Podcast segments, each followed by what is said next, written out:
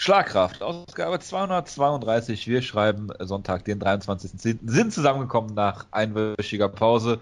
Ähm, in großer Runde feiern uns gerade ab über den November und der Wutke muss schnell weg, weil er gleich noch irgendwelche mir unerfindlichen E-Sports äh, ergründen muss. Ich begrüße zu meiner Linken den Jonas. Servus. Und zu meiner Rechten den Wutke. Guten Abend. Wir haben heute kein festgelegtes Schema. Ich freue mich sehr. Wir haben nämlich hoffentlich alle Bellaton nicht geguckt. Oh doch, Stimmt ich habe es zu? geguckt. Ich, ich Ach, habe. Lashley geschaut und ich habe mir die Debatte angeschaut. Ich möchte, ich möchte eine Sache mal kurz hier festhalten, ja? Ja. Das ist Scott Cokas Bellator, wie es leibt und lebt und Wutke boykottiert die Show, um E-Sports zu gucken die ganze Ich Zeit. boykottiere die Show nicht. Ich habe Bobby Wutke, eine geschaut. Frage. Wutke, eine Frage. Wäre es dir lieber, wenn es mittlerweile Frank Shamrocks Bellator wäre? Selbstverständlich. Ich wär- wäre auch sehr zufrieden mit Alberto El Presidentes Bellator. Verstehe nicht. Gut. Du, du hast wir- mitbekommen, dass Alberto Nein, ähm, Nein, hab ich Patron nicht. Bitte ein jetzt halt äh, einfach den. Matchmaker einer, Halt die Schnauze, du Spinner. einer Liga ist, die für den mexikanischen Raum ist, wo Frank Shamrock auch mit drin hängt. Verstehe. Wutke, was sagst du eigentlich dazu, dass die UFC jetzt eine Neuverpflichtung bei den ganzen Entlastungen, zu denen wir gleich noch kommen, bekannt gegeben hat? Und zwar Ryzen-Veteran Mark the Hand of Good Beer. Gottbier heißt er doch, ne? Nicht, nicht Goodbier, ne? Heißt er wirklich Gottbier. Good Ähm. Ich habe Good Beer gesagt, ne? Good God Beer, Entschuldigung. Ja, komm. War Gottbier überhaupt bei Ryzen dabei? Ich dachte, er hat sich Nein, verletzt er hat, seine, er hat seine Karriere beendet, Achso. glaube ich. Ja, aber, ich, aber der war doch angesetzt für Ryzen, oder? Er Ja, war hat, angesetzt? und dann hat er seine Karriere beendet, weil er sich verletzt hat. Und jetzt ist er wieder Genau. zurück. Ja, ist doch hervorragend. Fast Ryzen-Veteran. Mark Ja, er hat, er hat halt nicht ähm, die Glorie von Saraba scha- bekommen und deswegen geht er jetzt in die UFC, weil was soll er sonst machen? Ich meine, wenn du einmal die Chance hast, in Ryzen zu kämpfen und du kannst sie nicht ergreifen, weil du verletzt bist, Also- dann musst also du halt flüchten und das Schlechtere von beiden nehmen, nämlich die UFC im Jahr 2016, 17. UFC also das Auffangbecken von Ryzen. Es ist ganz klar das Auffangbecken von Ryzen. Hast du schon mal irgendjemand gesehen, der den umgedrehten Weg gegangen ist? Ich denke nicht. Ich werde dazu jetzt nichts sagen, um dieser Diskussion aus dem Weg zu gehen. Ähm, womit machen wir weiter? Ja, Entlassungen. Die UFC oder der neue Eigentümer der UFC ist ja gerade fröhlich dabei, ähm, sämtliche Köpfe rollen zu lassen. Die prominentesten ähm, Namen aus der UFC, was die Kämpfer angeht, sind zum Beispiel King Kevin Casey, äh, Tamden McCrory, Cody East, dem äh, genau wie Bigfoot Silver aus anderen Gründen natürlich, äh, keiner eine Träne nachweint, Enrique Marin, der äh, Sage Northcutt äh, An die Verlierer, Grenzen geführt hat. ja. Und dann äh, Medi Bagdad, was ähm, ich hier erwähne, weil er ja eigentlich für UFC Manila, die Show, die ausgefallen ist, einen Kampf haben sollte. Ähm, dann wurde er von Joe Silver wohl angerufen und es wurde gesagt, er, der Kampf ähm, soll bei einer anderen Show stattfinden. Er hat gesagt, er ist verletzt und daraufhin ist er entlassen worden. Also Joe Silver hat ihm gedroht, entweder du kämpfst oder du wirst entlassen. Äh, nicht gerade die feine Art. Ja. Äh, ja. Und dabei was- ähm, wissen wir doch, dass Joe Silver ähm, das, was er am meisten hasst am, am Sport, ist es, Kämpfer zu entlassen. Nein, das, das, was er am meisten hasst, ist, wenn Kämpfer ihn nach dem Kampf umarmen. okay, das, das ist aber auch richtig. Das verstehe ich auch. Der ganze Schweiß oder sowas. Ja, ja. Nee, also, Ich dran ich meine wenn, Angesicht. äh, wenn Joe Calderwood wäre, wäre es was anderes. Aber wenn es Cody East tun würde, oh, würde ich auch nicht wollen. der Derek Lewis, wenn der einen umarmt, dann. Ron Nelson. Ja, ja, klar. Ähm, nee, also, die Kämpfer sind jetzt vielleicht eher nicht so. Äh, äh, Ja, wir kommen jetzt zu den ne? offiziellen. Also, die, das sind halt Sachen, ja, Tam McRoy wurde jetzt zweimal brutal ausgenockt, der wäre vielleicht auch so schon entlassen worden. Äh, der ist wollte vom ja, Bellator weggehen, um echten Sport zu betreiben. Ich finde das sehr schön. Ja, das ist auch Aber- wieder sehr, sehr, sehr typisch von Wutke, dass du dich jetzt darüber freust, dass jemand seinen Job verliert. Nur Ja. weil er Scott Coker den Rücken gekehrt hat. Das ist wieder sehr, Ja. sehr typisch ja. Also, die, die Kämpfer sind das eine. Ich vermute Ja. mal, dass da noch mehrere Folgen werden. Das andere sind ja eher die äh, Angestellten. genau. Also ich sag Die mal, ja im Gegensatz bis, zu den Kämpfern auch Angestellte sind und keine Independent Contractors. bis, bis auf die Kommentatoren und Dana White ist jetzt mittlerweile, glaube ich, alles weg, was so äh, ein Gesicht hat in der UFC, außerhalb der Kämpfer. Ähm, was- was, was, ich auf jeden Fall lustig fände, ist, wäre, wäre, wenn Stitch und Burt Watson jetzt wieder kämen. Das fände ich relativ lustig. Das, das wäre schön, ja. Aber äh, äh, WME äh, haben ja äh, eigene Leute, die sie da ähm, einsetzen. Und zwar für Gary Cook, Marshall Zelesnik, äh, Tom Wright und Dave Scholler, der den Jonas mal Conspiracy Whisperer genannt hat. Genau, das, das werde ich, werd ich sehr vermissen, dass mich UFC offiziell auf Twitter persönlich anschreiben. Solange mich da jetzt niemand einen Reichsbürger nennt, ist alles gut. Ja, Conspiracy äh, Whisperer nehme ich gerne, gerne hin. Ähm, aber endlich mal eben Reichsbürger auf Twitter. Moment. Ja, ich lese das gerade eh nicht, von daher ist es auch egal. Ähm, nee, nee, aber das, das ist schon, das ja. ist schon, das ist schon heftig so. Und das ist so eine Sache, da hat letztendlich jeder mit gerechnet, außer die UFC-Angestellten scheinbar selber. äh, weil das natürlich war klar, WME, IMG ist eine riesen Firma, die haben eigene Leute, die, weiß nicht, PR machen oder all solche Sachen. Es ist natürlich klar, dass die denen im Zweifelsfall mehr vertrauen als den, den eingekauften quasi Leuten von der UFC.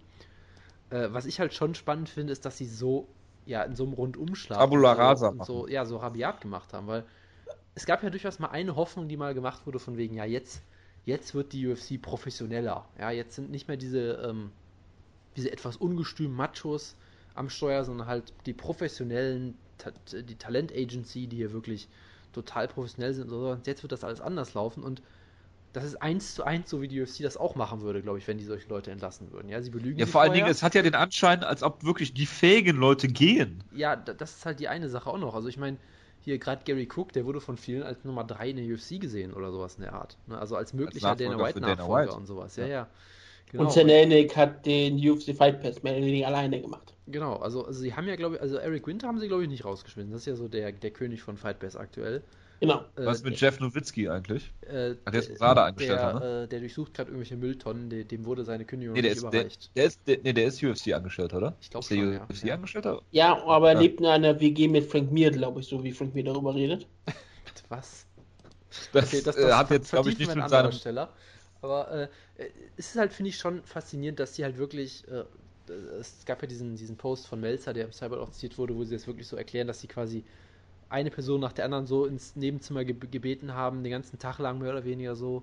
Äh, und das, das wirkt halt schon alles sehr absurd, dass die das wirklich auch noch so, ja, ja, rabiat einfach nur machen, was ich halt irgendwie dann doch gedacht hätte, vielleicht machen sie es ja ein bisschen, aber nein, sie machen es genauso, wie die UFC es auch vorher gemacht hätte. Das war halt ja, spannend irgendwie. Das Zentrale, ja, was aus diesem Post und aus was aus andere Leute auch vermeldet haben, ist ja eher wie Dana White und Suffer damit umgegangen ist. Die vor, bevor die UFC verkauft wurde, haben sie mehrfach ähm, den Mitarbeitern gesagt, dass die UFC nicht verkauft wird. Genau. Als es immer mehr durchdringen, haben sie gesagt, ja, wir verkaufen einen kleinen Teil der UFC, aber wir behalten trotzdem die Mehrheit und eure Jobs sind gesichert. Gerade ihr, ihr wichtigen Leute, eure Jobs sind komplett sicher, keine Sorge. Und als die UFC dann verkauft wurde, was wie gesagt die ganzen Mitarbeiter auch nur durch die Medien erfahren haben, und auch nachdem der Verkauf ja bekannt gegeben wurde, was Jerry Bottomets erst das vermeldet hat, als das bekannt What gegeben wurde. Ja, da wurde es doch auch wieder vehement dementiert. dementiert. Wurde, ja, da wurde es auch sofort erstmal lange Zeit. Wurde, wurde, wurde, hat Jerry Motter nicht so einen bösen Anwaltsbrief noch bekommen, dass er verklagt ja. wird und solche Geschichten? Ja, ja, genau. Richtig. Ja. Und es wurde auch intern komplett gesagt, dass es übertrieben ist, dass es nicht stimmt. Also da wurde weiter gesagt. Als es dann die Sufa den Verkauf offiziell bekannt gegeben hat, wurde auch nochmal klar gesagt, äh, ihr müsst euch keine Sorgen um euren Job machen, keine Sorgen, keine Sorgen. Und dann war Funkstille für immer und alle Leute haben die ganze Zeit nur erwartet, dass die Entlassungen ranrollen, weil natürlich wird, wird ein neuer Investor zum Großteil auch seine eigenen Leute in Führungspositionen haben. Und das, das, das Irre, was sie ja auch macht, es war ja nicht nur, dass sie in, in der Führungsposition in Nevada alles aufgeräumt haben, sondern die ganzen Auslands, ähm, ähm, wie heißt das, Auslandssitzungen Sitze sind komplett ähm, massakriert worden, kann man mehr oder weniger sagen. Ich glaube, die Hälfte aller Leute in Kanada wurden entlassen, die Hälfte aller Leute in ähm, Asien wurden entlassen mhm. und ich glaube auch noch ein riesengroßer Teil in England wurde ausgemacht. Sie wollen die Shows. War es nicht sogar so, Shows, dass, sie, ja. dass sie Asien mehr oder weniger zugemacht haben, fast schon so mit irgendwie. Ja, ich glaube, da waren es sogar drei Viertel oder so, ne? Ja, irgendwie sie wollen gab, die Shows, sie wollen Genau, sie wollen die Shows ja sowieso herunterfahren von 46 im Jahr auf 32 oder sowas. Ja, 32 bis 35 wird so ein bisschen so gemunkelt. Was ja auch nicht weiter schlimm ist und es soll halt alles wieder mehr zentriert auf Amerika werden, wo sie halt so schon stark sind und halt auf, äh, auf mehrere zentrale Shows, zum Beispiel in Brasilien, Kanada und vielleicht auch mal in England, aber nicht mehr, dass sie Shows in Manila machen werden mit einer Card, wo nur ein Main Event ausfallen muss und sofort bricht die Karte zusammen, weil sonst auf dieser Karte keine Kämpfer sind, die Leute interessieren. Ja, also hier nochmal um es nachzureichen, de, äh, beim, beim Asien Office war es ungefähr die Hälfte der Leute scheinbar und bei dem Canadian Office wirklich 80 Prozent, was halt gerade bei diesem Canada Office ist halt, ist halt sehr faszinierend. Da hat auch äh, Jordan Breen was, glaube ich, ein, ein gutes Interview zugeführt mit einem kanadischen Journalisten, wo sie gesagt haben, die waren diese Woche alle unterwegs, um UFC 206 in Toronto zu, zu promoten, ja, die, die große Rückkehr nach Toronto mit hier Rumble und, und Cormier und wurden quasi während dieser Pressetour mehr oder weniger gefeuert und wussten das teilweise halt auch schon und mussten dann halt diese, diese Pressetour noch machen, so. Gute Miene zum bösen äh, Spiel. Ich komme nicht mehr ganz hinter. Ich glaube, die haben jetzt, ich glaube, dieses kanadische Office hat jetzt zwei große Shows, für die, für, für die eigentlich verantwortlich sind in den nächsten in den nächsten Wochen. Genau, sie haben nämlich auch noch die äh, Fight Night 101 in Australien. Das ist genau. irgendwie dieses Office für Kanada, Australien und Neuseeland. Das heißt, die haben zwei große Shows, die die promoten müssen und jetzt wurden 80% der Leute gefeuert. So, das und, ist, das ist ja, schon, schon spannend. So. Und dieses Office war doch verantwortlich für zwei der erfolgreichsten Shows überhaupt, nämlich der GSP Jake Shields Show, damals der allerersten Show im, nicht im Air Canada, sondern wie heißt das, im, im, im Rogers, Center. Rogers Center, genau. Und äh, für die Ronda Rousey Holly Holm Show. Stimmt, genau, ja, stimmt, das war Australien. Das ja, war Australien, das waren zwei das der waren größten die, Shows und aus Dank. Das waren, glaube ich, die zwei größten, oder? Waren das nicht die höchsten? Von den Zuschauerzahlen, von den Zuschauerzahlen waren es die größten Shows, aber nicht von dem ähm, reinen Umsatz vom, vom Geld her. Ja. Da gab es größere Shows. Ja, das ist halt so, äh, äh die, also klar, die, die, den, den Lob für solche Shows gibt sie, holt sich natürlich immer der, der Chef direkt selber, schätze ich mal. Und gleichzeitig sagt dann, ja, äh, Kanada ist kein so großer Markt mehr wie vorher, weil GSP weg ist und Roy McDonald äh, wie einen haben ziehen lassen und so. Also ne, ist halt immer ein bisschen schwierig. Äh, ja, aber jetzt mal. Nur jetzt mal. Schuld, aber ja. Es gibt auch positive Sachen. Ähm, Ultimate Fighter wird eingestellt. ja, genau. Ja, nee, es ist ja direkt eine neue Staffel. Ist, ist doch jetzt eine neue Staffel bekannt gegeben worden, direkt danach. Ja, aber es wird wahrscheinlich die letzte sein. Darf ich euch jetzt endlich mal eine Frage stellen, die ich seit fünf Minuten stellen will? Nein. Abgesehen von den ähm, Jobs, die das natürlich kostet, was natürlich ähm, scheiße ist, auf jeden Fall. Aber denkt ihr, dass so eine Ausdünnung des äh, Rosters plus äh, andere Strukturen einzuführen, die Zahl der Events runterzufahren, ob das nicht vielleicht sogar äh, der Weg ist oder das, was die UFC lange Zeit äh, mal gebraucht hat, anstatt nur auf Quantität zu setzen? Es macht auf jeden Fall Sinn, wenn du vielleicht so siehst, dass der Fight Pass mehr oder weniger nun aufgefüllt wird mit Shows, die nicht UFC sind. Dass man scheinbar nicht mehr auf UFC-Shows setzen möchte, die Fight Pass-Shows sind, also reine UFC Fight Pass-Shows oder solche Dinge, sondern halt auf starke, strukturierte Events, Pay-Per-Views in Amerika, jetzt in, jetzt wahrscheinlich in New York weiterhin, in Las Vegas trotzdem. Und darauf ihren Fokus zu setzen und ähm, ich finde das auch um einiges schlauer. Ich finde es auch sehr gut, wenn man immer mal wieder mal zwei Wochen Pause zwischen Events hat. Das ist für alle ja, angenehmer. Es hat sehr gut getan jetzt. Ja, es hat wirklich sehr gut getan. Und es ist auch jetzt auch mal angenehm, zum Beispiel jetzt mal eine Show haben, wo man kein Preview machen zu müssen und trotzdem eine Show machen können, weil es Themen gibt. Und ähm, es ist natürlich immer schlecht für die Kämpfer, weil natürlich Kämpfer verlieren ähm, Möglichkeiten, Geld zu machen. Es werden Mitarbeiter werden entlassen. Im Großen und Ganzen ist es aber wahrscheinlich der richtige Weg, aber wir wissen es natürlich nicht. Aber ich glaube, dass, wie gesagt, die Fokussierung des Fight Passes auf andere Ligen, die dann die Lücke füllen können, ergibt langsam immer mehr Sinn, weil vorher hat man sich gedacht, okay, warum holt man so viele Ligen rein, wenn man eh noch so viele Events hat, aber man hatte so schon längere Zeit kein Fight Pass Event mehr gehabt. Es, war man nie da überhaupt ein Fight Pass Event? Glaube auch nicht, oder? War da nicht auch ein Event, der. Okay, dann war das vielleicht ein Fight Pass Event. Ich habe mir auch ich gedacht, das wäre sogar Fox ich guck, ich guck mal nach. Ist ja aber auch egal. Es gab nicht wirklich viele Fight Pass Events mehr. Und gerade nachdem, äh, wie gesagt, der Verkauf klar war, wurde auch überhaupt nichts mehr in dieser Hinsicht angekündigt.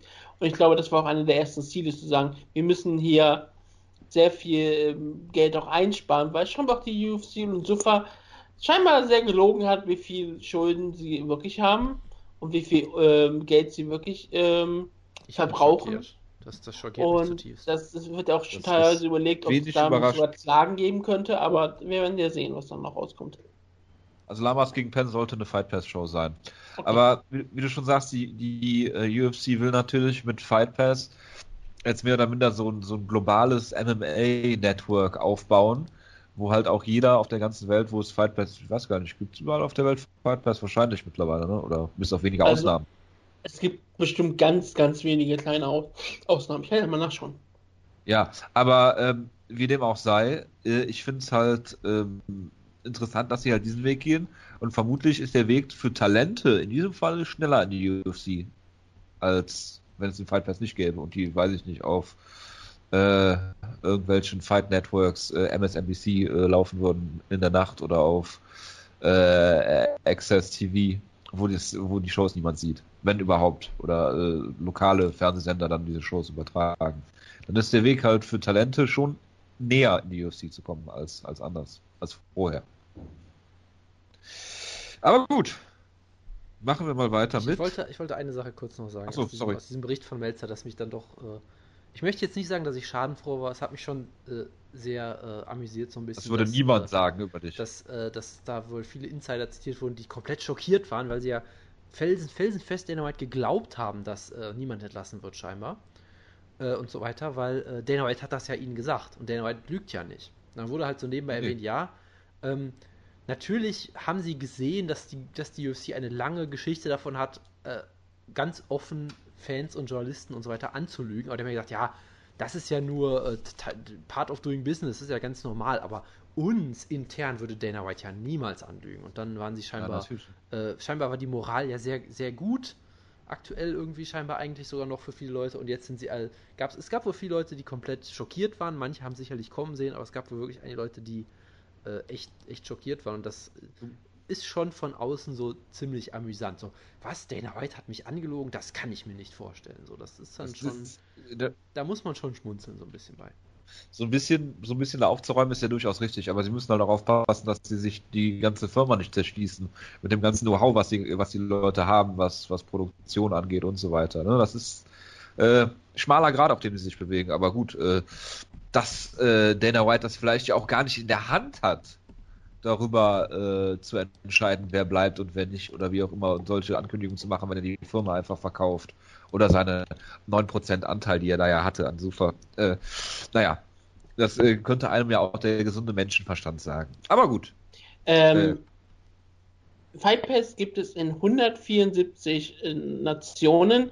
Die UN erkennt 193 Staaten an, also es ist in sehr vielen Ländern der Welt. Wie Scheinbar ist denn die aber, Situation auf der Krim? Ich wollte gerade, ähm, das weiß ich nicht, das ist eine spannende Frage. Ähm, laut Wikipedia, ich habe wirklich nicht woanders gefunden, steht aber, Ja. dass es zum Beispiel nicht in Brasilien und in Lateinamerika zu empfangen ist. Ach echt? Okay. Ja gut, da haben die ich TV auch nicht. Ne? Das ist aber heftig, dass sie das nicht, dass sie es gar, gar nicht haben. Das ist krass. Ja, so lange, wie lange Zeit es ja auch mit den WWE-Network in Deutschland war. Also vermutlich TV-Dienste, die das interessiert das finden. schon. Äh, WWE-Fans.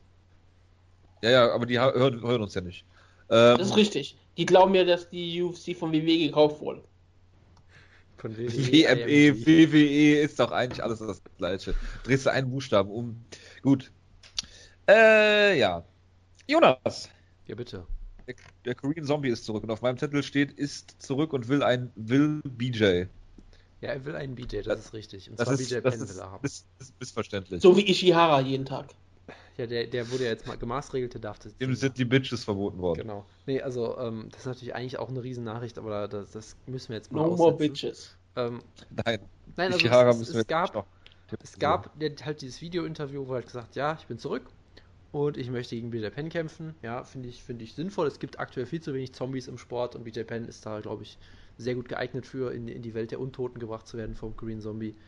Und äh, ich bin halt mal gespannt, was jetzt passiert, weil ich hätte, das, das wäre vor dem Verkauf, wäre das prädestiniert gewesen für eine Soul Card, hatte ich immer das Gefühl so. Weil sie wollen vielleicht bestimmt nochmal nach Südkorea zurück, da bräuchten sie ein Main Event, da würden sie BJ Penn, das würd, würde irgendwie, das würde irgendwie passen, habe ich das Gefühl.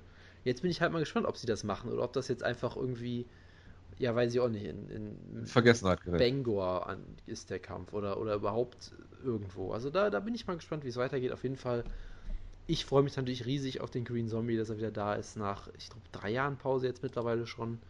Ähm, hatte ja den Titelkampf gegen Aldo, das müsste 2013 gewesen sein, dann schwere Verletzungen, beide Schultern kaputt, alles Mögliche. Ähm, und hat dann, so wie ich das schon habe, hat er auch seinen Militärservice sogar vorgezogen. Oder er hätte ihn vielleicht nicht zwingend machen müssen und hat sich gedacht, komm, ich mache das jetzt, damit ich mich von meinen ganzen Verletzungen ein bisschen erholen kann. Und wagt jetzt halt das Comeback. Deshalb, ich, ich bin mal sehr gespannt, weil. Kann man, äh, kann ja. man sagen, dass Leonard Garcia seine Karriere zerstört hat? Das äh, kann man über viele Leute sagen. Ich weiß nicht, ob Korean Zombie einer von diesen Leuten ist, aber sagen wir, sagen wir einfach ja. Ähm, okay. Und was man halt auch sagen muss, die Featherweight Division hat sich in den letzten drei Jahren unfassbar entwickelt. Das muss man halt auch mal sagen. Ja, das war äh, Zum die, Besseren? die, die Ja. McGregor-Ära. So. Ja. Und jetzt auch die Post-McGregor-Ära. Ja, das ist super. Ich würde sagen. McGregor ist auch nicht mehr Ja, Featherweight, gut, also von da. Gutes Argument. Aber trotzdem, die Division hat sich sehr verändert und ich bin, ich bin mal sehr gespannt, wie er sich zurückmelden kann und äh, freue mich auf jeden Fall drauf. Und ja, sein letzter Kampf war gegen Jose Aldo.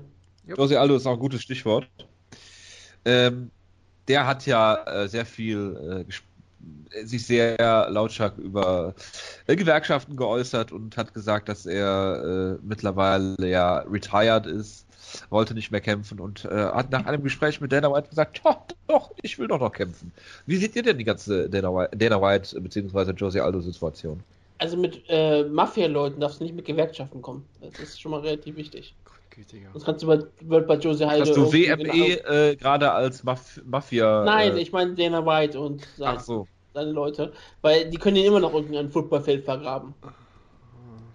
Meinst du, er ist eines Tages mit einem Pferdekopf in seinem Bett aufgewacht und hat sich dann alles hat sich dann anders entschieden? Und danach hat er sofort gesagt, ja, ähm, ich möchte doch wieder reden. Ich glaube, man hat ihm einen Pferdekopf auf eine sprechende Toilette geschnallt.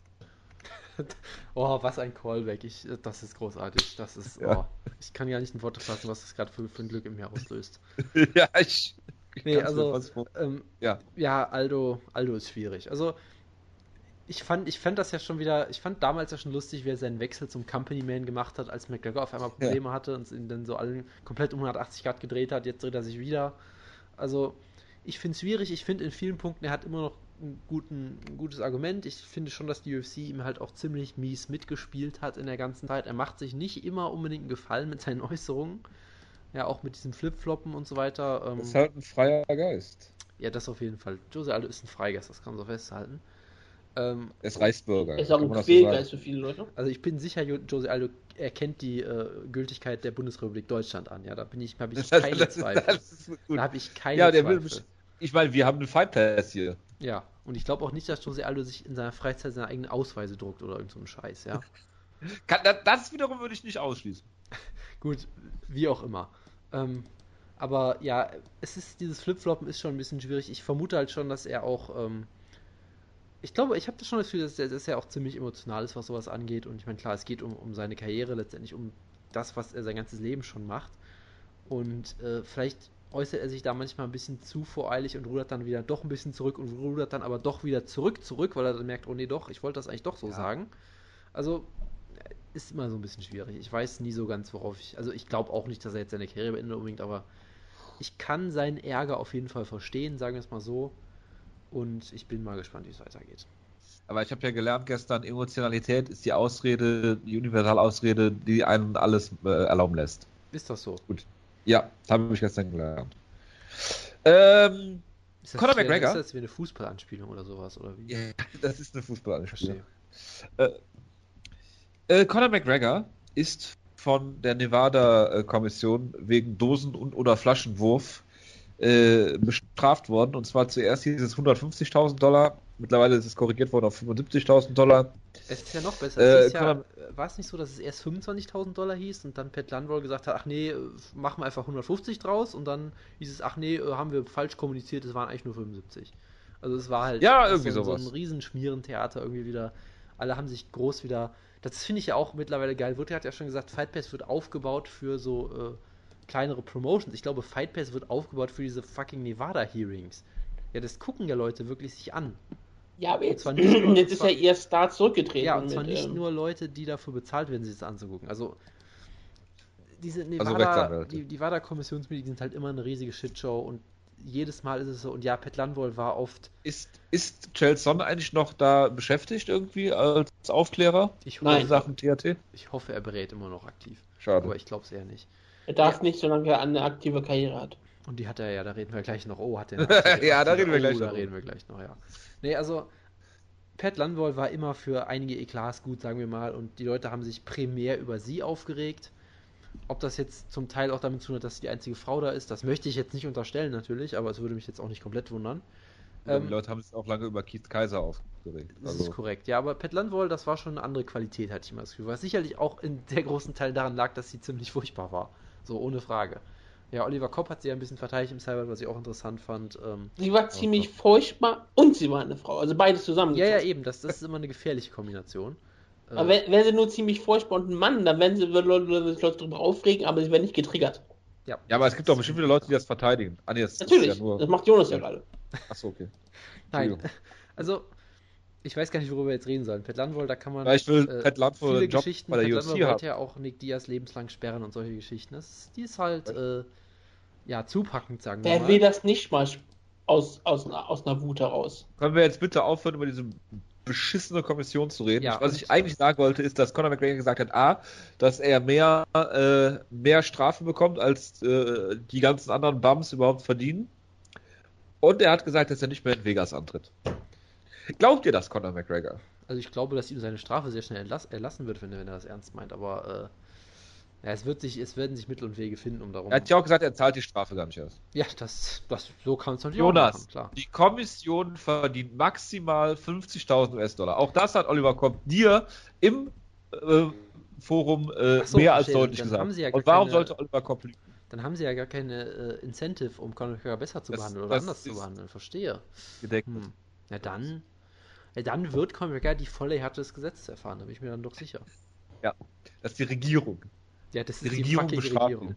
Wir sind von der Regierung äh, äh, äh, reglementiert. Das ist das harteste, die, die, die, die, harteste Kontrolle überhaupt. Das ist die fucking Regierung, liebe Leute. Ja. Ey, ich ja, kann mir nicht vorstellen, dass Conor McGregor nicht mehr in Nevada antritt. Die T-Mobile Arena ist das Haus, was er gebaut hat. Und das wird er nicht zurücklassen. Wortwörtlich. Ich bin mir sicher, dass er hin und wieder mal da als Bauarbeit ist. Ja, was ist der Ist ihre, das äh, hat er häufig gearbeitet. Klammer? Klempner? Ja, ist ich glaube schon, ich glaub schon, ja. Ja. Kann man das ausschließen?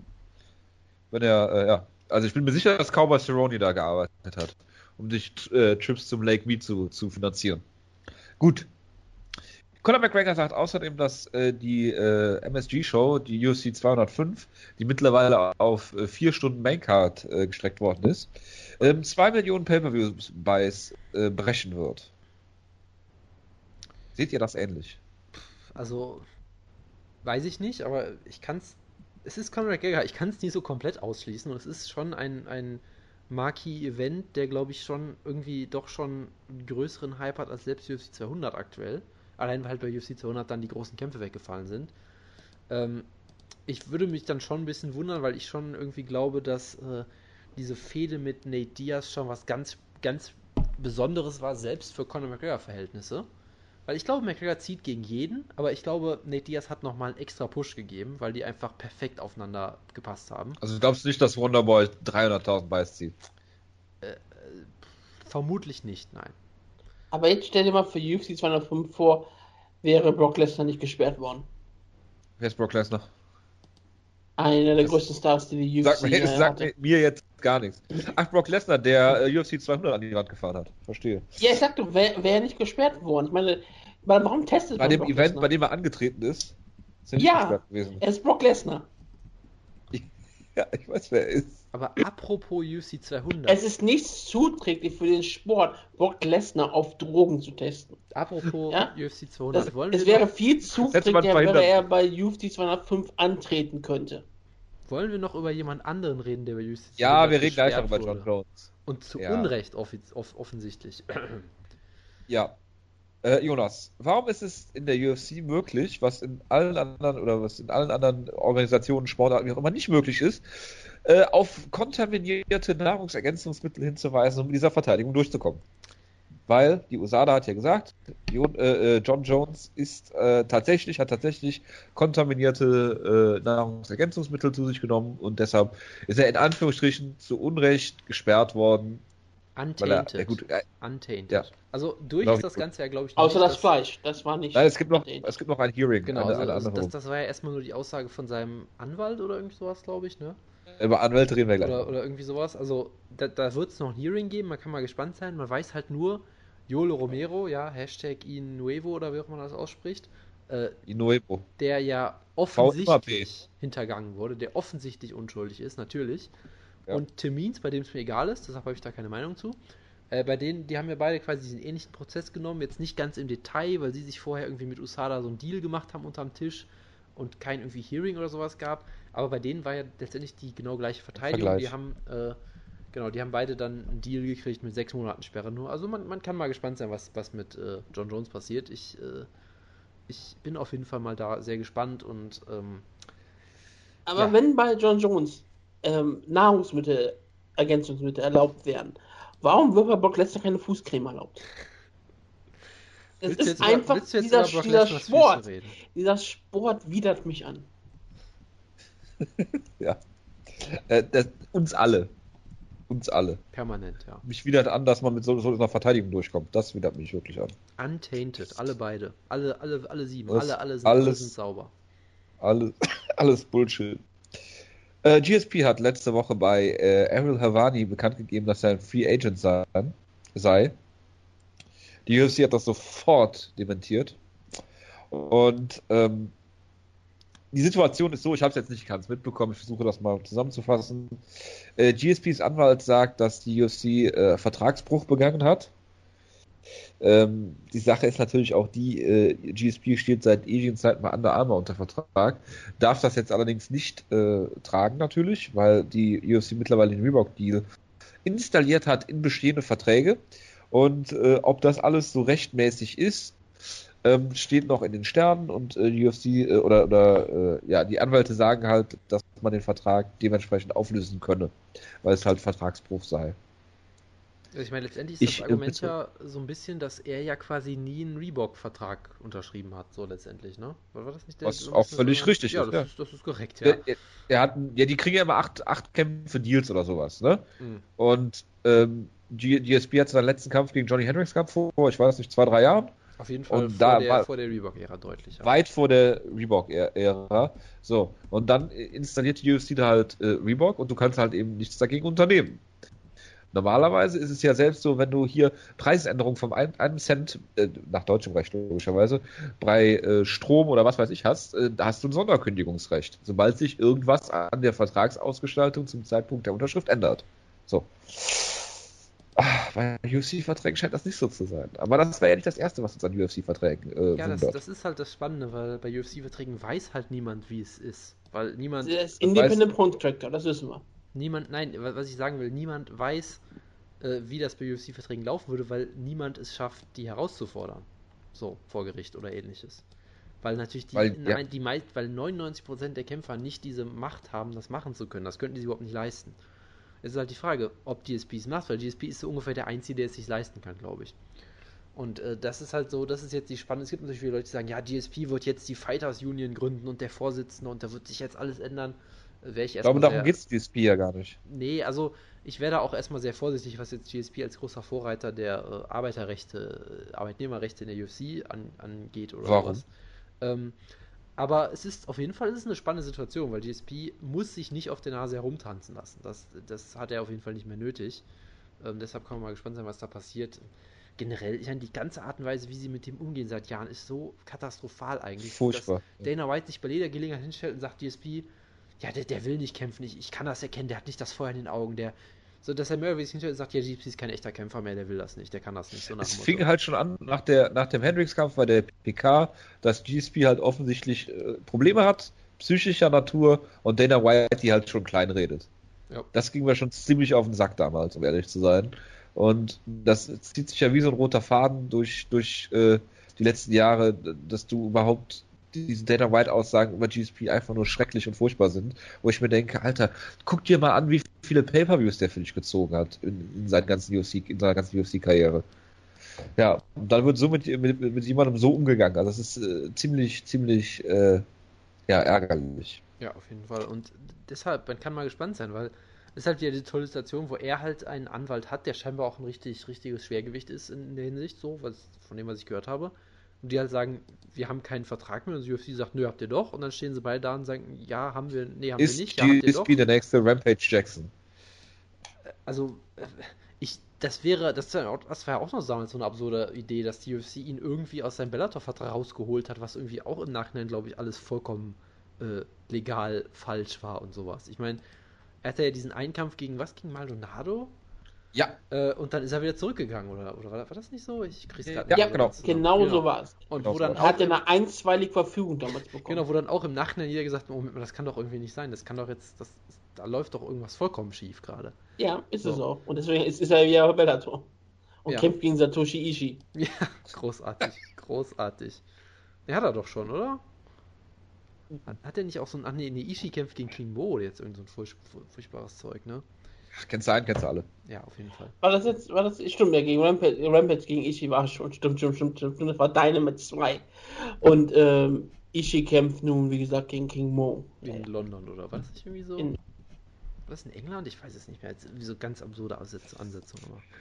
Ähm, in, warte, warte, warte. Zetto Headline, ich hab's gerade, ich hab, ich stehe nicht, das steht nur Bellator 169. Wir haben Zeit, wir haben Zeit. Ist das wichtig?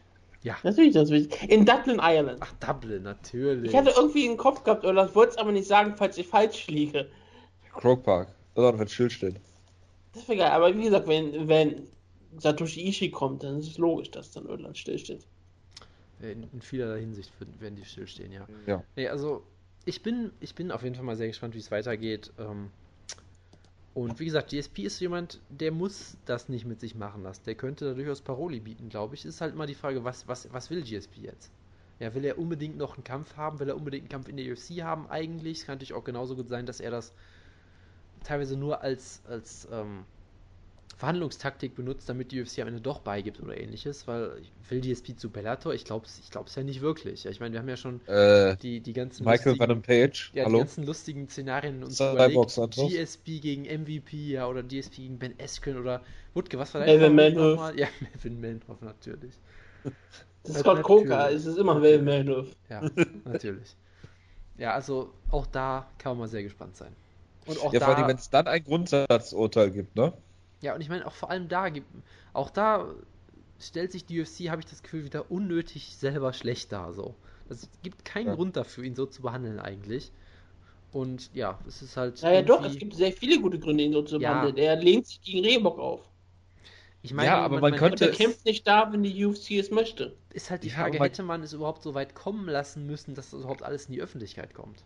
Weißt du? Hätte man das nicht irgendwie regeln können über Embedded? Dass du sagst, wir Embedded hauen wir raus, wir machen eine Countdown-Show, da kannst du immer in äh, Under Armour rumrennen. Das machen alle anderen auch. Die, ich glaube, die müssten ja erst, wenn sie am Veranstaltungsort angekommen sind, äh, komplett in Reebok rumlaufen. Ich habe Ja, sie müssen bei Von den, daher- bei, den, bei den Scrums müssen sie auf jeden Fall ihre Nike-Schuhe ausziehen, ja. Richtig. frag mal mit äh, Mitchell. Genau. Sie hätten ihn einfach sagen können, hier, wenn du bei der UFC kriegst, kriegst du eine Fight Pass Show, bei der du über Verschwörungstheorien, Aliens und Dinosaurier reden darfst. Und wir bringen, und wir geben dir einen ähm, Schauspieldeal bei Jurassic World 2. Das ist alles, was GSP möchte. Ja. Äh, genau. Das andere Gut. Problem ist, er ist ja scheinbar auch Teil, ähm, sein, seine Beratungsfirma ist scheinbar ein riesengroßer Konkurrent von. WME. Ja, die Frage ist halt, ob diese Beratungstätigkeit plus äh, Promotion ähm, einen Interessenkonflikt darstellt. Nein, natürlich nicht. Das ist. Ähm, Aber ich glaube jetzt nicht, Also- dass das der ausschlaggebende Grund ist, weil äh, der Umgang mit GSP äh, bei, zu Superzeiten schon sehr, sehr fragwürdig war. darf ich einmal kommt kurz vielleicht noch deine. erschwert hinzu. Entschuldigung, ich habe gedacht, dass nächstes Mal kommt. Nee, nee, alles gut. Kann, kann ich kurz deine News-Ecke kurz unterbrechen? Bitte. Wir haben Geburtstage. Ähm, heute haben wir Oh. keine besonderen Geburtstage. Ähm, eigentlich hat heute nur Frodo Kasperlei Ich äh, widerrufe dies. Aber morgen haben einige Leute Geburtstag, die ich als sehr, sehr zentral äh, betrachte. Ich lade gerade die Seite, ich wusste es, ich habe vorhin schon nachgeguckt. Nicht nur hat TJ Archangel Geburtstag, sondern auch Kevin Gastelum mit 24. Alexander Volkov, einer der? Julius Lieblingskämpfer, wird 27 Jahre Ja, ja. jung. 27 Jahre jung für einen Schwergewichtskämpfer. Er wird also noch ich schon. ungefähr 25 Jahre Mixed Martial Arts betreiben können. Er kommt quasi fünf gerade in die Pubertät. Und einer der absoluten Elite-Striker im Mixed Martial Arts hat heute, hat heute Geburtstag. Er hat vor kurzem, nämlich letz, letzte Woche, letzte Woche hat er gegen das australische Megatalent Tai Tuivasa verloren. Und zwar ein Titelkampf. Also wir gratulieren zum Geburtstag Sammy Schmeck Sweeney. Danke dafür. Möchtest du die von Unke, nächster Woche vielleicht auch noch nachholen? Wolltest du vielleicht- Woche, Verzeihung. Wenn du, nein, wenn du jetzt schon dabei bist, Wutke, willst du nicht noch aus Rouseys Buch ein Zitat? Nein, das kommt erst später, wenn wir über Rousey reden. Über Rousey Wir reden nicht mehr über Rousey. Wir reden natürlich über Ronda Rousey, das ist eine der wichtigsten Themen, die es diese Woche Nein. gab. Wir reden erst über Edmund Taverdian. Meinetwegen. Und zwar ist Edmund Taverdians komplettes Transkript vom äh, Travis ja, Brown Kampf natürlich. bei Bloody Elbow online zu lesen. Das ist ein bisschen länger her. Und der Jonas hat es abgefeiert. Äh, haben wir das nicht alle abgefeiert? Also bitte. Ja, aber du vor allem. Ganz durchgelesen. Ja, ich habe, glaube ich, jede, jede, jede zweite Anweisung davon in den Gruppenchat gepostet, den ominösen. Das ist richtig. Das ist richtig. Und auf deinen nachdem Körper ich das komplett gelesen habe. Ja, ja, es ist. sehr viel es Profanity ist auf jetzt, Jonas ist jetzt schon wieder so lange her, dass ich keine konkreten Sachen mehr weiß, aber es war auf jeden Fall großartig. Ja, man hat Ja. auf jeden Fall erfahren, warum Travis Brown diesen Kampf verloren hat. Weil Durchaus. er Ja. kriegt nicht besonders gutes Coaching von Edmund Taverdian. nicht, Und es ist, glaube ich, sehr schockierend für viele Leute zu erfahren, dass Edmund Taverdian wahrscheinlich kein so besonders guter ähm, Trainer ist. Er ist, äh, er ist sehr gut darin, Pratzentraining in Highlight-Videos sehr gut aussehen zu lassen. Das ist auch ein Talent. Das können auch längst nicht alle. Da würden viele, glaube ich, äh, Edmund Taverdian einem Mike Winklejohn vorziehen. Travis Brown zum Beispiel. In genau dieser Konstellation. Das ist auch der Grund, warum Travis Brown da trainiert. Äh, kommen wir nun zu Ronda Rousey. Die hat jetzt offiziell den Kampf bestätigt bekommen gegen Amanda Nunes bei UFC 207 um den Titel. Ja, und es gibt ja eine. Lektion, das ist schon mal ganz wichtig für ähm, Ronda Rousey. Unterschätze nie die Gegnerin. Denn wir lesen jetzt aus dem ersten Buch Rousey gemeinsam. Es ist gerade etwas sehr aber ja. dunkel, aber das ist in Ordnung. Das ist ja nicht schwer zu lesen, die schwarze Schrift hier.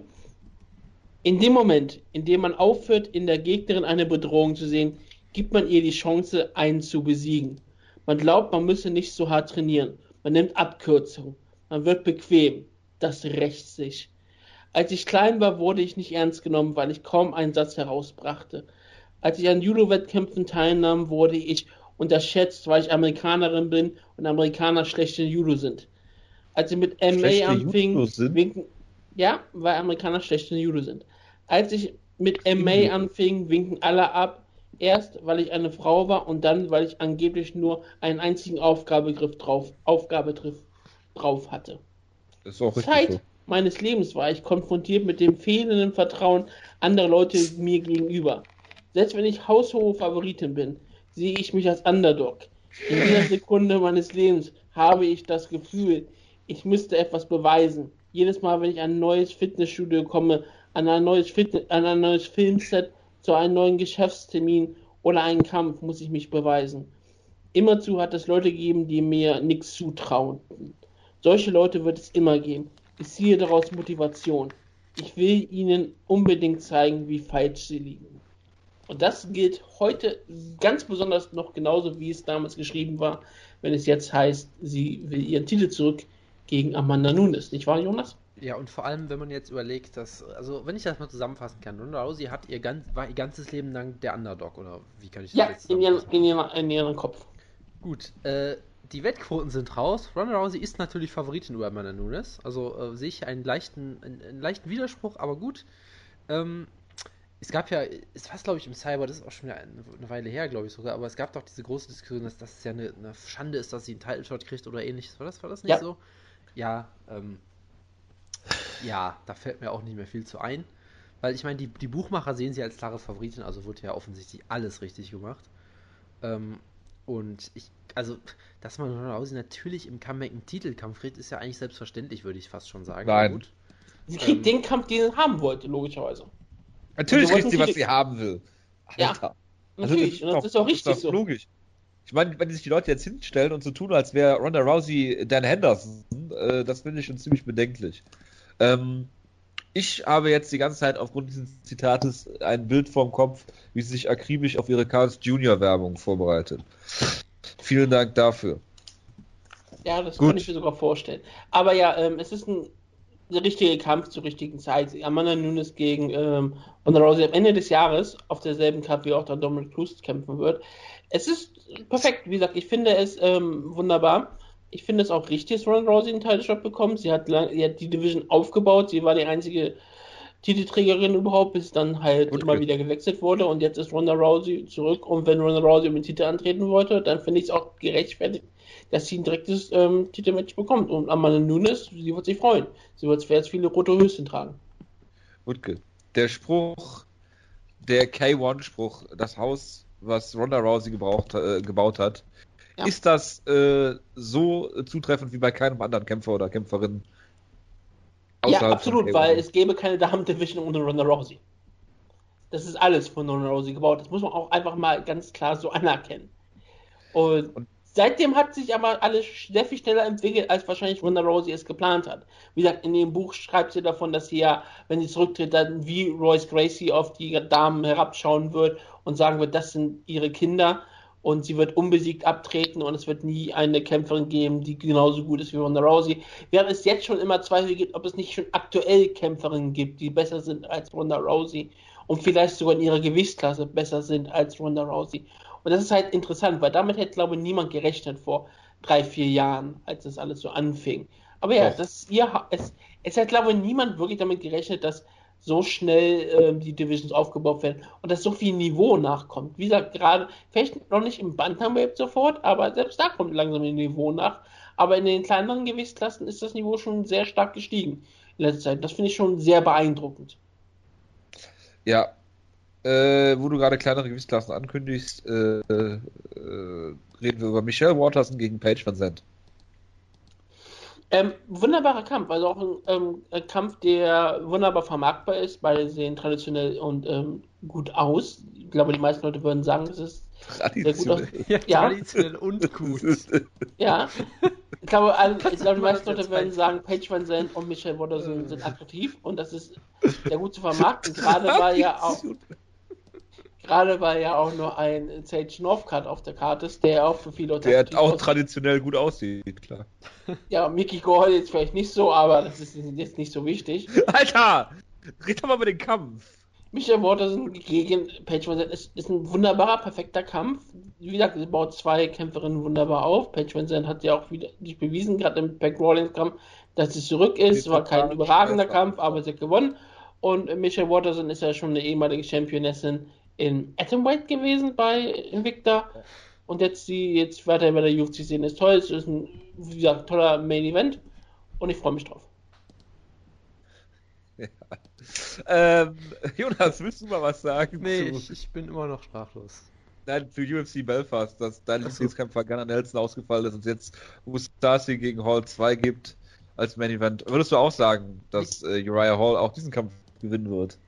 Ich bin da ganz bei Master FF, ganz klar. Aber man weiß ja bei ihm nie, deshalb ist es nur so Sache.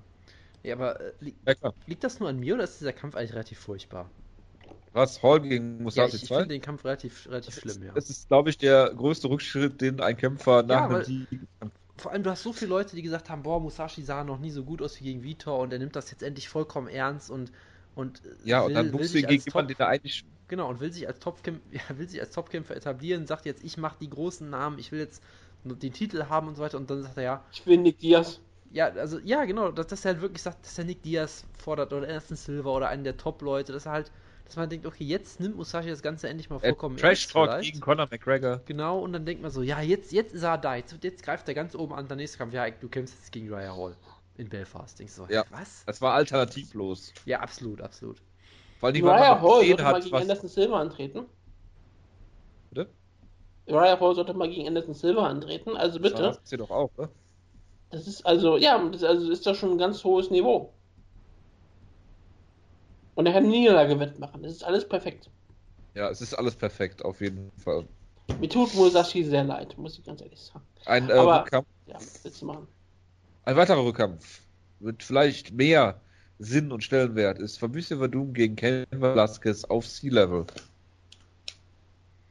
Also 619 Meter über dem Meer oder so. Ja, also da müssen wir gar nicht drüber reden, weil wenn Sea Level ist, ist der Ausgang klar, oder? Da hat Verdun ja, natürlich äh, ist das so. Also da müssen wir da nicht drüber Kane Velasquez ist ziemlich klarer Favorit bei den Buchmachern, Jonas. Ja, die sind halt Versteher. Die wissen halt, dass das äh, C-Level, äh, C-Level Lasquez, wie du immer sehr, sehr gerne Ja. sagst, dass der Würde halt unbesieg unbesiegbar ist. Deshalb ist das ja ein ganz, ganz klares Ding. Logisch. Dann, dann haben wir noch äh, Dominic Cruz gegen Cody Garbrandt. Dann machen wir weiter mit Alexis Davis gegen Sarah McMahon. Wutke, kurze Frage. Was sagst du denn dazu, dass Tite Dillashaw keinen Titelshot kriegt? Du hast da doch eine sehr dezidierte Meinung. ich finde es, wie gesagt, völlig in Ordnung, dass die schon keinen Titelshot bekommt. Er hat Warum sich denn? jetzt, er hat gezeigt gegen Rafael Sau, dass er sehr gut ist und dass er auch absolut bereit ist für einen Titelshot in Zukunft. Aber Cody Garbrandt kommt zuerst dran, weil Cody Garbrandt seit Monaten versucht, diesen Kampf zu promoten. Er hat spektakuläre Kämpfe gewonnen und hat eine eingebaute Storyline. Natürlich geht es darauf viel besser, dass Dominic Cruz sich gegen Cody Garbrandt stellt. Cody Garbrandt hat sofort die Fehler angenommen, hat sofort mitgespielt. Während ähm, Dominic Cruz, selbst als der Kampf gegen TJ Dillashaw schon bekannt war, ihn immer angefleht hat, bitte mal ein bisschen Trash-Talking zu machen und TJ Dillashaw meist nur dumm rumsaß und nichts tat. Da ist es doch verständlich, dass Dominic Cruz sagt, ich bin auf einer Ronda Rousey Card, ich möchte auch noch richtig Geld verdienen, ich möchte auch mal gegen ein Halstattoo antreten, ich möchte den Scarf-Joke zeigen. Deswegen, Meinst du ernsthaft, hier, dass dieser. Kampf einen Pay-Per-View verkauft? Ja, Du glaubst doch, ich glaube nicht, dass diese Card, äh, ob, wenn da Dillashaw gegen Cruz draufstände, genauso viele Pay-Per-Views ziehen würde wie Garbrandt gegen Cruz. Das macht doch null helfen. einen Unterschied. es wird nicht helfen. Dominic Cruz in der Promotion ist um einiges vom Vorteil. Und wenn er gegen jemanden reden kann, der auch spricht, spricht, Entschuldigung, der auch spricht, ist das natürlich wunderbar. Weil dann kann Dominic Cruz wirklich seinen Hype richtig hochfahren und Cody Garbrandt kann einfach auch mal ähm, ein bisschen Opfer spielen und gut aussehen. Mhm. Die Meinung hast du aber wirklich exklusiv, Wutke. Womit? Cruz und Hype. Dominic Cruz, ich glaube, der beste Trash-Talker im Mixed Martial Arts aktuell. Und das hat ja mal mit Hype nichts zu tun, oder? Er kann aber sehr viel Hype generieren, wenn er einen Gegner mal hat, der es auch mal mitmacht. Dominic Cruz gegen Cody Garbrandt headline ein Pay-Per-View mit einer normalen Card. Wie viel Pay-Per-View bei ist? 350.000. Das nennst du Hype? Das ist normal für eine UFC-Show, oder? Und das in Bantamweight, hallo, das wäre schon ziemlich gut. Das ist so viel wie Ich glaube, ich, glaube ich glaube auch nicht, dass diese Zahl annähernd erreicht wird, aber. Also der beste Trash-Talker im Sport kann eine absolut durchschnittliche Buy-Rate erzielen, willst du mir damit sagen? Ja, in Bantamweight, natürlich. Weißt du wie? Frag mal. genau. Conor McGregor- Conor McGregor ist Featherweight. Ist. Conor McGregor ist Featherweight. Theoretisch, und hat Dominic Cruz auch gesagt, dass er gegen ihn antreten würde. Ja, natürlich sagt er das. Und ich glaube- ich glaube, möchtest du, möchtest du uns mal kurz diesen Kampf previewen? Was Dominic Cruz gegen Conor McGregor? Ja. Ich glaube, es gibt kein schlimmer, schlimmeres Matchup für Conor McGregor als Dominic Cruz. Warum denn? Ich glaube wirklich nicht. Ich glaube nicht auch zu 100%, es gibt, glaube ich, kein schli- schlimmeres Matchup für ihn. Weil er würde ihn nicht treffen, Punkt. Und wenn er ihn vielleicht mal treffen würde, nimmt ihn Dominic Cruz zu Boden und dann ist da ähm, Conor McGregor hilflos. Verstehe. Ich glaube, es gibt kaum einen Kämpfer mit besserem Timing als Dominic Cruz und Conor McGregor kommt über seine Geschwindigkeit und sein Timing und Conor McGregor wird keine Chance haben gegen Dominic Ich glaube, Cruz. Conor McGregor hat unfassbar gutes Timing beim äh, offensiven Striking. Unfassbar gutes. Aber Dominic Cruz hat unfassbar gutes Timing beim defensiven Striking. Also bitte. Ich glaube, es gibt niemanden, der besser ausweichen kann und besser Takedowns teilen kann als Dominic Cruz, der schneller ist und der besser zu, äh, äh, bessere Gameplans hat als Dominic Cruz.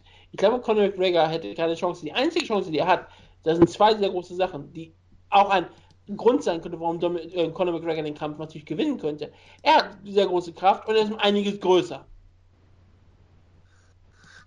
Ich Moment, mache Moment, jetzt keine Prime Pound-for-Pound-Diskussion auf. Ne? Willst du, willst du mir damit sagen, dass Conor McGregor eine Chance gegen Dominic Cruz hätte? Logischerweise, jeder hat eine Wow. Chance. Ich bin schockiert. Ich sage auch, Conor Gabelin kann Dominic Cruz erwischen und ausnocken. Wow. Das ist ja ganz neue, Das ist nicht neue. Töne hier. TJ Dillashaw könnte den Titel ähm, Rematch gegen Dominic Cruz auch gewinnen. Da ist auch keine Schande Okay, Dominic Frage. Wird Frage. verlieren. Er irgendwann Könnte- alt werden. Könnte die Titel Dillashaw Dominic Cruz mit einem Brazilian Kick ausnocken? Ich glaube eher nicht. Ich glaube, auf Ah. solche Sachen. Ja. Hast ja die ganzen Sympathien wieder verspielt. eher nicht. Ich glaube, Dominic Cruz ist eher jemand, der. Ich glaube, wenn Dominic Cruz mit irgendwas erwischt wird, wird es irgendeine relativ simple Aktion sein. Ein normaler Haken, ein Jab. Mit falscher- Jab ausgenockt, ja. Ja, was ihr falsch erwischt ist, Bodenstick. Im Rückwärtslauf aus. Das wäre großartig, ja. Von Clay wieder. Ich glaube, Dominic Cruz ist Genau. eher mit ähm, normalen Standardaktionen zu besiegen, als mit irgendwelchen ähm, fancy Ah, Kicks. Ich, ich weiß auch mit welcher Standardaktion. Jojo, weißt du auch mit welcher Standardaktion man Dominic Cruz besiegen kann? Leg Das ist Kicks. das Cyborg Killer. Leg Kicks. Es muss nur jemand mal auf Ja. die Idee kommen, Leg Kicks sagen, dann ist der Kampf gewonnen. Ja. Dann ist der Das ist Kampf praktisch vorbei. Dann ist, dann ist aus. No can Das defend. ist T- T- TKO-Sieg. so, ja, welchen Kampf gut. kommt es jetzt noch? Alexis Davis gegen Sarah McMahon. Alexis Davis zurück nach ihrer Schwangerschaft und kämpft gegen Sarah McMahon. Ist auch ein sehr netter Kampf, ähm, gerade nach ähm, so einer langen Willst du noch was zur, äh, zur äh, objektiven äh, äh, Außendarstellung von Alexis Davis und äh, Sarah McMahon sagen, was ihre, äh, äh, was den Grad der Hübschheit angeht? Oh Gottes Willen. Ich glaube, sie sind ähm, wunderschön, klar, logisch, wie jede Frau, aber ich glaube nicht, dass sie das so wunderschön sind, wie die Was UFC es hoffen würde. Was reden wir hier auf einmal? Ja, Jonas, wenn du anfängst mit Conor McGregor gegen Dominic Cruz, muss ich ja auch sowas anfangen. Ja, ich, ich dachte jetzt, beschwert Wutke sich wieder, dass, dass Alexis Davis ihre Kämpfe nicht froh, oder nicht- irgendwie sowas. Sei froh, dass ich dich nicht zu den Zehen von Sarah Ja, nee, ich wollte gerade sagen, da werde ich nicht drüber reden. Das tue ich nur aus Nein. technischen Gesichtspunkten, bitte. Ja? Man geht mir halt meistens nur auf den Keks, weil sie ja immer lange Klamotten tragen wollte. Oh Gott. Und dass sie ja. Joel, siehst du, was du hier angerichtet tragen hast? Ich hab doch nur den Kampf angekündigt. Aber ja, Alexis Davis gegen Sarah McMahon. Äh, Sarah McMahon ist ja auch immer eine Kämpferin, bei der man immer wieder hofft, dass sie irgendwann mal Mixed Martial Arts gut lernt. Und ich bin mal sehr gespannt drauf, was sie hier zeigen wird. Gegen äh, Alexis Davis, die ja auch in, sehr, in allen Bereichen ziemlich gut ist. Wohl wahr. Ich mag Alexis Davis sehr gerne. Ja. Er hat halt Äh. nur diesen tragischen Kampf gegen Ronda Rousey gehabt. Der Ja wirklich sehr gut, wer tragisch hatte, war. wer hatte das nicht? Ähm, Holly Holm. Das ist richtig. Thomas Almeida hatte auch einen tragischen Kampf gegen äh, Cody Jonas und kämpft jetzt, in, ich würde fast sagen, äh, einem äh, Aufbaukampf gegen äh, Albert Morales. Prince Albert wäre mir natürlich lieber gewesen. Oh, Oh ja. Die ganzen Klassiker kommen wieder raus. Ja, kommen sie alle raus. Zwing mich nicht, Ich- Wikipedia hier zu Ich, verlinken. ich habe ich hab vor Kiros, Kiros kurzem. freut sich jetzt darüber, dass er alles versteht. Ich habe bei Prinz Albert vor kurzem so nachgedacht, ich sollte mal vielleicht überlegen, ob ich Jojo zu Weihnachten ein Geschenk machen sollte. Und ich habe überlegt, vielleicht sollte ich mal äh, Prinz Impulse. Albert anschreiben, ob er mir ein Autogramm schicken kann. Prince Das ich dann Albert. an Jojo schicke. Weil ich muss ja nur ins Impressum gehen, dann weiß ich seine Adresse ja. Ja, Ich, ich dachte schon, du schickst ihm jetzt. Ja, egal. Egal. Ein Piercing, nein, das tue ich nicht. Das ist viel zu teuer. ich dachte, du lässt dir den Prince Albert verpassen und schickst mir das Foto. Oh, das willst du sehen? Nein! Weil das, das klingt nach zu viel Das, Schmerzen. aber das so. würde mich nicht wundern, wenn du sowas machen würdest. Ah, Wutke, nee, das, Wutke, ich, bin, ich bin kein Piercing-Mensch. Ich habe nicht ich habe kein Piercing. Ich Wutke, habe kleiner auch keine Tipp. Ohrringe oder irgendwas. Wutke, ich habe einen kleinen Tipp für dich. Du musst ihm nur ein Foto schicken. Er wird nicht nachprüfen, ob das deiner ist. Das ist richtig, er würde das ja gar nicht wissen. Ja. Das haben wir Nein, das ist, das ist, das ist ganz gut. Besser. Wenn ich einen Brief von dir bekomme, zünde ich den einfach an. Das ist ein Brief nur mit diesem Foto drin. Ja. Äh, Johnny Hendricks gegen äh, Neil Magny. Und Johnny Hendricks hat gesagt, wenn er diesen Kampf verliert, wird er zurücktreten. Ja, dann sollte er immer besser gewinnen. Er sollte ihn besser gewinnen, weil er hat keine zweite Karriere, auf die er sich zurückfallen lassen kann. Sein Restaurant hat nicht geklappt. Ja, kann er noch eins aufmachen. Das ist Amerika, ja klar, du musst ja ungefähr zweimal bankrott gehen, bevor du Erfolg haben kannst. Ich bin mir auch ziemlich sicher, dass Johnny Hendricks äh, Trump-Supporter ist. Einfach so. Es würde mich nicht wundern. Er ist ein weißer Amerikanermann und er ist meistens sehr, sehr, sehr, sehr ähm, ärgerlich und hat sehr viel Wut im Bauch. Ist sehr ärgerlich, ja, das stimmt. Ja, und er hat meistens Wut auf, Kana auf Ausländer wie Kanadier. Willen. ja, das ist richtig. Ein Kampf, der die Massen spaltet, also hier, ist Matt Brown gegen Tarek Seferdin. Angenommen, der Kampf findet statt und Tarek Seferdin bricht sich nicht den Fuß beim Autogramme schreiben. Ähm, wer denkt ihr, der gewinnt diesen Kampf? Er bricht den Fuß, braucht Autogramme schreiben. Denkst du, er macht, er schreibt mit den Füßen so einen Nein, ich Schneidersitz denke, er bricht sich den Fuß, so. weil er ist Tarek Seferdin. Also, okay. Äh, soll ich die Frage jetzt ernsthaft beantworten? Ist doch offensichtlich, wer den Kampf gewinnt, oder? Ja, Matt Brown. Die Fans. Ja, die Fans, die gewinnen sowieso, ja. Also, ich glaube, ich glaube, WME, IMG möchte diesen Podcast irgendwie auseinanderbringen, aktuell. Wenn die Ja. solche Kämpfe bucken, dann wird dann, äh, ja gut, Whiteman gegen, gegen YOLO wurde vorher schon gebuckt, glaube ich, aber trotzdem, das, das, ist, das, sind, das sind solche Kämpfe, die, die reißen uns auseinander hier. Das wird echt hart. Das sind wie Moses Vor allen das Dingen, Rote wenn du Meer. zwei Niederlagen hast, Jonas. Das wird ja nicht passieren, aber äh, das wird, das wird euch besonders wehtun, wenn ihr merkt, dass ich immer recht habe mit solchen Sachen. Das, das wird dann schon schmerzhaft, glaube ich, für euch. Hat man mittlerweile eigentlich mal einen Wetteinsatz für uns erfahren? Äh, wir haben, nicht. wir haben, glaube ich, nach welchen gefragt und es kam natürlich nichts. Ja, natürlich nicht. Ich bin schwer enttäuscht. Tja. Äh, Nein, der Verlierer schließlich kein Prinz Albert Piercing. was, Gottes Willen. Äh, was ich sehr interessant finde, ist, äh, dass sie jetzt einen sehr schönen Kampf gebucht haben. Uriah Faber gegen Brad Pickett in Sacramento. Ich hoffe, es ist ein Double Retirement Fight, ganz ehrlich gesagt. Ich glaube, darauf läuft es hinaus, oder? es wurde nie, nie bestätigt, aber für Ryan Faber wäre natürlich, ist es schön, wenn er seine Karriere in Sacramento beenden kann. Gerade im Main Event nochmal richtig schöne Stimmung und Brad Pickett ähm, hat auch eine lange Karriere gehabt und jetzt nochmal so einen Legendenkampf sozusagen gegen Ryan Faber, ist auch eine schöne Sache. Es sind zwei absolute Pioniere der kleinen Gewichtsklassen, die nie gegeneinander gekämpft haben und sie waren beide zwei der absoluten Veteranen und zwei Leute, die die Gewichtsklassen wirklich gefördert haben. Faber war Champion, äh, Pickett hat es, glaube ich, nie zu irgendwelchen Gold geschafft. Ich glaube nicht mal irgendwo in England, aber er hat halt äh, diese Gewichtsklassen halt wirklich groß gemacht, gerade im europäischen Raum. Deswegen finde ich das toll, dass die meisten Kampf gegeneinander haben. Egal, ob der Kampf nun besonders gut oder schlecht sein wird. Ist einfach schön. Und wenn die beiden danach einen wunderbaren Kampf haben und dann noch die Karriere beenden, finde ich das klasse. Ja. Dann haben wir Tim Means gegen Alex Oliveira. Okay. Ja, es ist ein Kampf, also. Ja, nette wow. Wow. Dann haben wir Charles Oliveira gegen Ricardo Lamas. Sicherlich ein besserer Kampf als Ricardo Lamas gegen BJ Penn. Geringfügig. Ähm, sagt Ricardo Lamas nicht, weil das eine war eine sichere Geldanlage, das andere ist ein schwerer Kampf.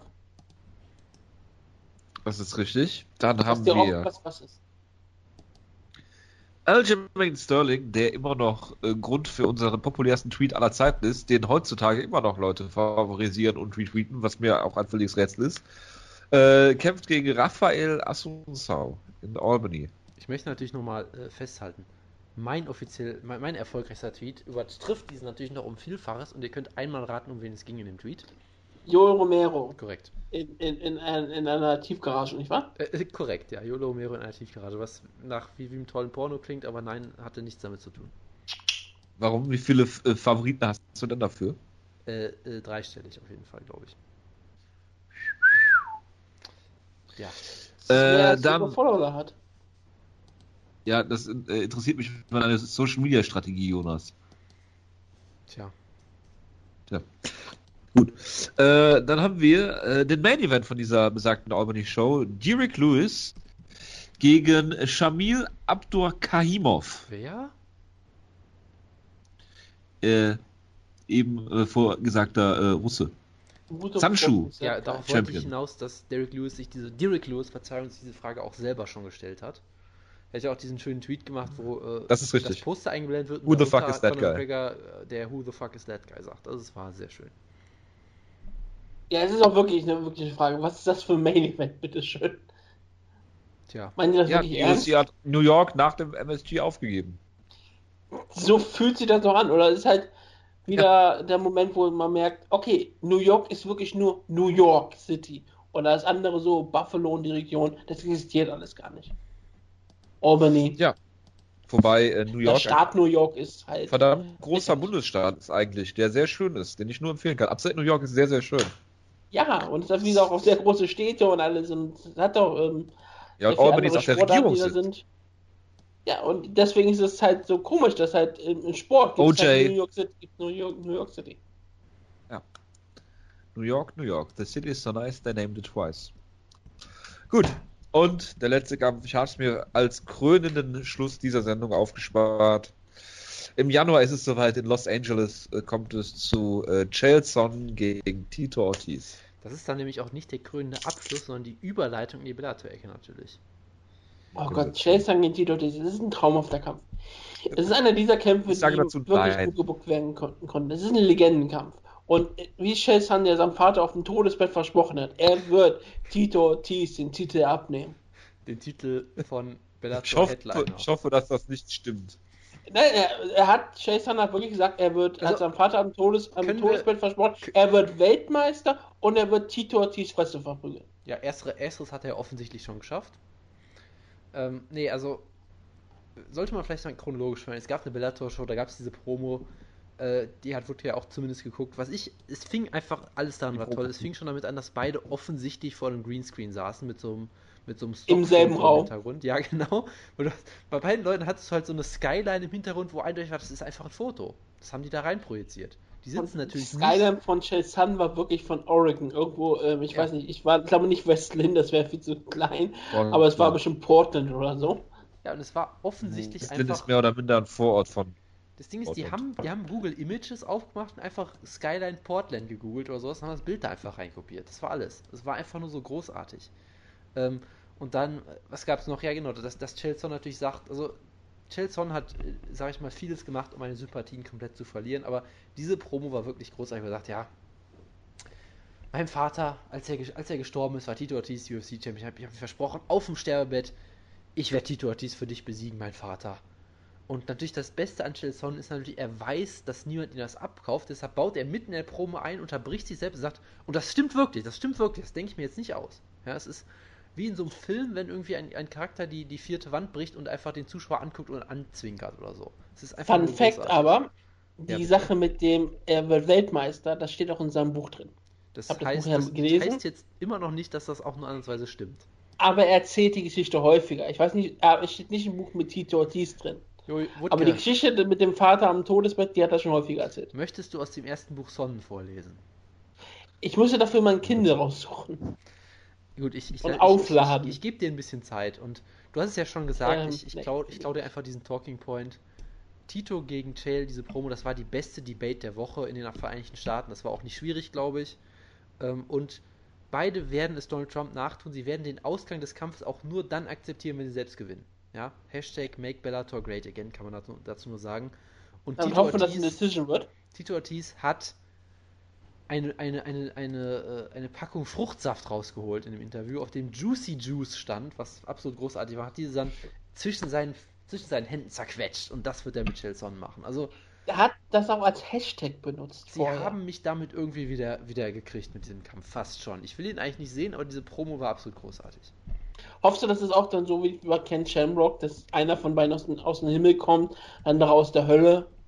Äh, war das redest du gerade von Shawn Michaels und dem Undertaker oder was, was, was passiert? Das war es aber auch mit Ken Shamrock so. und als er doch die Himmelstoren geöffnet hat bei seinem Comeback-Kampf. Alter! Das war großartig. Ich hoffe, dass Chase Suns äh, wieder, wieder, Tito kommt wieder mit tausenden Kindern raus. Das wäre schön und Chase Sun kommt mit tausenden Gangstern raus. Grundgüte, ja. Denn er sagt, es ist ja äh, wer sagt, The Bad Guy versus the, oh, was hat er, wie, was war die Tech, die jetzt an diesen Kampf verwendet? Bad ich weiß Boy nicht gegen mehr. Bad Guy? Genau, Bad Boy gegen Bad Guy. Das ist auch Perfektion. Das ist alles, was der Wutke sich von diesem Sport versteht. Und, und Tito Ortiz, der gesagt hat, es kommt so viel Gas aus dem, es kommt so viel Gas von Chase raus, aber nicht aus seinem Arsch. Was auch nichts bedeutet, glaube ich. Es ist Tito aber Ortiz. Es ist, Tito Ortiz. ist schon beeindruckend, wenn es ein. Ja, aber alles, was Tito Ortiz sagt, bedeutet nichts. Es ist auch wirklich beeindruckend, wie schlecht Tito Ortiz in Trash Talking ist. Für jemanden, der eigentlich wirklich durchaus charismatisch ist und der ein riesengroßer Star mal war und auch immer noch ist, dass der überhaupt kein Trash Talking kann, ist schon beeindruckend. Während Chase wirklich alle versuchte, seine beste Pro Wrestling Promo zu halten, zwischendrin einfach auch mal poste und seine Muskeln zeigte zu zeigen, wie sauber er ist. Das, das Tollste war wirklich, es, es, es, gab ja wirklich auch diesen Splitscreen in der Mitte. Das heißt, als, ähm, als Shale gepostet hat und seinen Arm ausgestreckt, ist er halt in dem Splitscreen verschwunden. Ich war mir 100% sicher, dass das der bei Tito wieder rauskommt. Seit wieder rauskommt. Das, ich war mir so sicher, dass es passiert, dass sie wirklich einfach nebeneinander sitzen und sie einfach ein Screen in die Mitte gestellt haben. So. Die, die müssen im selben Raum sein. Die haben sich manchmal angeschaut. ja, das war einfach, nur so, so schlecht. Wäre geil, wenn sie sich nachher die Hand gegeben hätten. Also der Pussy? Ja, genau. Wäre auch schön gewesen, aber nein, leider nicht. So eine schöne Referenz hier. Nein, sowas macht ähm, Chase nicht. Er hat immer originelles Material. Er würde nie jemanden eine Promo klauen. Aber ja, ich bin sehr gespannt auf den Kampf. Ich bin sehr gespannt darauf, wie der vermarktet wird. Ich hoffe, es gibt ähm, eine, eine Serie davor, mindestens so vier Wochen vorher. So wie bei ähm, Kimbo Slice gegen Dalla 5000. So, sowas erwarte ich hier auch. Und ich hoffe, 24/7. dass sie Sale Sun so darstellen wie Dalla 5000. Als der Mann, der in der Straßen, in den dunklen Straßen von Western Oregon ähm, Hinterhofkämpfe veranstaltet und als Ja. Mann Ich des glaube, Volkes dass es da gesehen keine wird. dunklen Straßen und Hinterhöfe gibt in Westland Oregon. Du hast ja auch gesehen. Nein, Das- ich bin das- nur durchgefahren. das- Das ist ein Ja, ziemlicher du bist, Pleasantville du bist da so durchgefahren, wie man halt durch Compton durchfährt. Das ist halt, weil es die Hölle auf Erden ist. Compton war ich auch. Siehst du? Straight Outer Compton? Ja. Das ist schon, schon schrecklich. Also, Da du ich hast, euch jetzt viele es Geschichten gesehen, du hast- erzählen, die aber, Aber den es, spricht schon für sich, dass ich nach Compton traust, aber nicht nach Westland Oregon. Ich habe mich schon ganz anders, äh, ganz woanders hingetraut. Ja, aber nicht Ich war auch in Inglewood, wo der. Kampf Also, stattfindet. Ist ja übrigens nicht LA eigentlich, ne? Ich war ist auch am Forum. Der ist doch im Forum in Inglewood, oder? Der Kampf. Ja, glaube schon. Da war ich auch. Kann man gut hinfliegen. Also falls ihr da hinfliegen wollt, ihr seid direkt am Flughafen an LAX. Ein Katzensprung sozusagen. Das Ja. ist äh, sehr hilfreich, ja. Ja? Reisetipps. So, ich muss ich, jetzt, jetzt muss ich ja noch über Bellator reden, ne? Das ist ja furchtbar. Du musst eigentlich nur über Bobby Lashley reden. Nein. Bobby Lashley hat mit einem großartigen, er hat, hat den Schlag, die Schlagkraftlegende Josh Apple besiegt mit einem großartigen No-Hook Rear Naked Choke. Wo, Indem er äh, einfach Hook- die, die Show gezeigt hat und sofort Apple geklappt, äh, draufgegeben hat. er hat sofort ge geklappt, ja. Geklappt. Ja, geklappt. Er ist eingeklappt wie Ja. ein Stuhl. Und das war großartig natürlich und ich muss halt sagen, ich fand es schon schön, dass Alexander Schlemenko wieder da ist, weil der ist für mich einfach der MVP und das Gesicht von Bellator immer schon gewesen. Mehr noch als Eddie Alvarez, mehr noch als mein Erzfeind Michael Chandler. Ähm, Das Wichtigste, ganz Entschuldigung, eine Sache will ich nur kurz sagen zu Alexander Schlemenko. Ich fand Ja. sein, eine Sache, weil ich so toll dran war, nämlich sein ähm, Key to the Fight, wo stand Be the Storm. Ja, das sagt doch alles aus. Und äh, generell halt, er ist, für mich ist er das Gesicht von Bellator einfach, weil er ist halt kein Elitekämpfer. War er nie, wird er nie werden, aber er ist einfach unfassbar unterhaltsam im Käfig. Ja, und er ist noch beim Bellator im Gegensatz zu Hector Lombard, der sich in der UFC äh, der Lächerlichkeit preisgibt.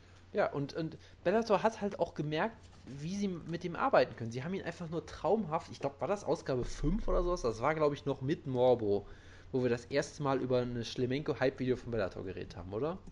Das müsste damals Ja, Morbo hat- sogar noch gewesen sein. Bobo ist fast durchgedreht vor Freude. Ja, diese kalten Kriegsvideos, einfach nur so großartig. Kannst du dir ja vorstellen, was ich war- dazu sagen Das war das Beste, was Bellator je gemacht hat, sage ich weiterhin, weil sie es halt geschafft haben. Jemand, der extrem unterhaltsam ist, ein wunderbarer Actionkämpfer, auch sicherlich ein Top, was weiß ich, 20 Middleweight, vielleicht, vielleicht ja, vermutlich schon, aber halt kein Elite-Middleweight, aber trotzdem, sie haben es dafür gesorgt, dass jeder Kampf von ihm was Besonderes war, dass du dich total gehypt hast. Sie haben ihn aufgebaut, als wäre Ivan Drago, immer großartig gemacht. Und deshalb für mich war das einfach schön, ihn nochmal zu sehen. Er hatte mit Kendall Grove so einige Probleme, was vielleicht äh, auch bedenken, bedenkenswürdig ist, aber letztendlich hat Kendall er- Grove ist aber aktuell auf den Höhe, Höhepunkt seines Schaffens, aber auch. ist das so. Was auch, was Ja, laut Bellator. heißen. Okay. Ähm, wie auch immer, er hat ihn Ja. gefinisht mit einer wunderbaren Kombination Schlemenko Vintage so ein bisschen. Er hat natürlich sich auch gedreht wie Paul Felder zu besten Zeiten.